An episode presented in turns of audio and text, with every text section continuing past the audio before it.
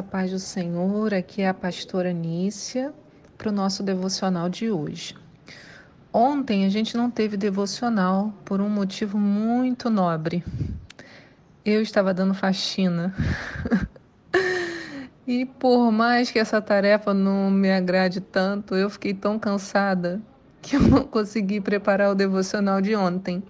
Eu senti tanta falta, parece que assim o dia estava incompleto. Mas a gente começa de hoje, lembrando que a gente ainda está na época de Páscoa.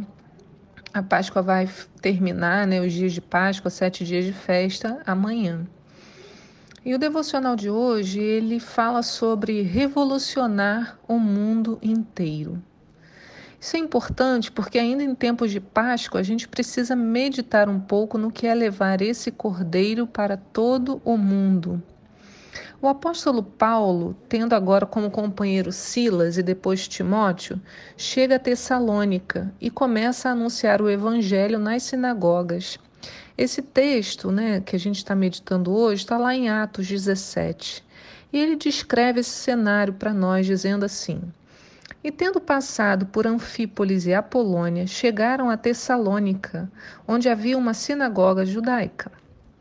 Como fazia habitualmente, Paulo foi à sinagoga e por três sábados argumentou com aquele grupo de pessoas com base nas Escrituras, explicando e comprovando que se fez necessário que o Cristo padecesse e ressuscitasse dentre os mortos, e proclamava: Este Jesus que vos anuncio é o Messias. Então, isso está lá em Atos 17, 1 a 3. Mas o que aconteceu é que essa pregação de Paulo começou a incomodar muitas pessoas, pessoas poderosas, judeus que eram líderes. Então, é, todas elas se sentiam muito ameaçadas. E essas pessoas saíram atrás de Paulo e Silas para prendê-los, mas não os encontraram. Eles entraram então na casa da pessoa que hospedava Paulo e Silas, chamada Jazão, e Junto e nessa casa né, de Jazão estava ele e outros irmãos, e esses homens entraram declarando. A Bíblia diz, né, que eles dizem assim, lá em Atos 17, já no versículo 6. É, agarraram Jazão e outros irmãos e os entregaram aos governantes da cidade, dizendo: Estes que têm causado alvoroço em todo o mundo agora chegaram também aqui. A acusação de estar causando esse alvoroço em todo mundo é muito interessante. A gente vai manter essa acusação em mente enquanto eu vou continuar a história e depois a gente retorna a ela. Paulo e Silas são então levados para outra cidade e lá passaram a ensinar novamente. Veja, eles se retiraram por uma questão de segurança, mas não deixaram de exercer o ministério, eles continuaram a fazê-lo. Nessa outra cidade, chamada Bereia, eles foram mais bem acolhidos.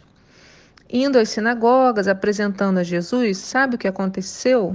As pessoas, mesmo desconfiadas, na cidade de Bereia, já em Atos 17, 11, diz assim: Os bereanos eram mais nobres do que os tessalonicenses, porquanto receberam a mensagem com vívido interesse e dedicaram-se ao estudo diário das Escrituras com o propósito de avaliar se tudo correspondia à verdade. Os bereanos estudavam para ver se o que Paulo falava correspondia à verdade. Isso é um exemplo incrível para nós. Analisar, à luz da palavra, todas as coisas que ouvimos. Esse comportamento é fundamental para os nossos dias pós-Páscoa. E por quê? Bem, a gente acabou de experimentar algo maravilhoso de Deus, mas muitas palavras, pensamentos e atitudes podem vir em nossa mente nos confrontando. Dúvidas e questionamentos que podem nos fazer a, perder a direção que o Senhor nos dá. O Senhor nos chama porque quando Jesus ascende aos céus, ele fala para os discípulos aguardarem depois que eles levassem essa palavra para o mundo inteiro, como foi o texto inicial, revolucionando o mundo inteiro. Mas para fazer isso, a gente precisa entender como agir. Como agir no sentido do conhecimento, inclusive. Vamos observar o seguinte: Muitas dúvidas e questionamentos podem, de fato, fazer a gente perder a direção que Deus quer para nós. Isso aconteceu num outro texto, também do devocional de hoje, com Nadab e Abiú, que eram filhos do sumo sacerdote Arão. Logo após um grande mover de Deus, no capítulo 9 de Levítico, que a gente leu ontem, no qual ele se manifestou de forma maravilhosa, né? Deus, ele vem com glória e poder e as pessoas ficam impressionadas com aquilo através de Moisés e Arão. No capítulo 10 de hoje, Nadab e Abiú cometem um erro fatal. A Bíblia diz lá no, cap no capítulo 10, né, de Levítico, versículo 1: Nadab e Abiú, filhos de Arão, pegaram cada um seu queimador de incenso Colocaram incenso dentro, puseram fogo e o apresentaram a Deus, o Senhor, como oferta. Contudo, não fizeram isso de acordo com as leis de Deus, e por isso ele não aceitou a oferta deles. De repente, partiu de diante do Senhor uma labareda que os aniquilou, e pereceram ali mesmo onde estavam. Nadab e Abiú não fizeram como os bereanos. Eles receberam um pensamento em seus corações e o abraçaram como se fosse verdade. Ora, se Arão podia exercer aquele ministério, eles também podiam. Satanás encontrou abrigo no coração deles em sua inveja e soberba. Por isso, o exemplo dos homens de Bereia é tão fundamental para nós. Nós não queremos ser como Nadab e Abiú, oferecendo ao nosso Deus aquilo que está em desacordo com as suas leis. Queremos uma vida de obediência e submissão para que o seu espírito possa nos conduzir em nossas escolhas. A desobediência e a falta de atenção de Nadab e Abiú redundou em morte.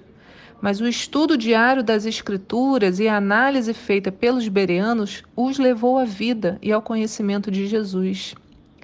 Para que a gente de fato possa revolucionar o mundo, o Senhor precisa que nós não sejamos cristãos ignorantes. Podemos e devemos questionar as mensagens que ouvimos à luz das Escrituras, mas também precisamos questionar as nossas próprias emoções e pensamentos, perguntando: isso vem de Deus?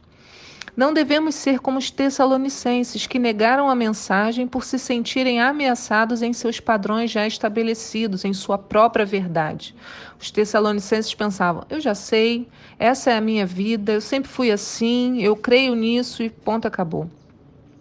E não devemos também ser como Nadab e Abiú, que não questionaram a si mesmos, não pensaram: será que é correto eu fazer isso, eu pensar isso, eu desejar isso?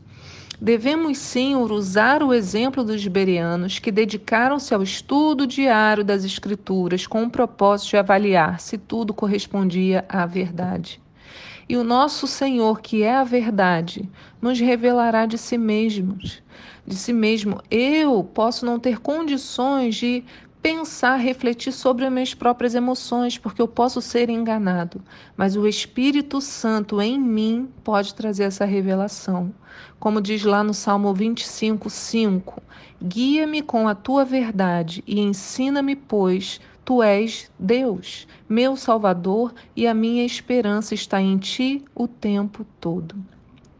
Que o Senhor te abençoe nesse dia, que o Senhor te encha do Espírito Santo, que o Espírito Santo revele para você as intenções do seu coração e que ele traga luz sobre aquilo que você está ouvindo e é, coisas que pessoas tenham falado para você, para que hoje haja esclarecimento da parte de Deus e que a gente não seja enganado. Que o Senhor possa trazer para nós esse desejo do estudo diário das Escrituras, para que a gente possa avaliar se tais e tais informações correspondem à verdade. Que o Senhor encha vocês de graça, de sabedoria, de unção, de alegria e de paz. Fique com Deus.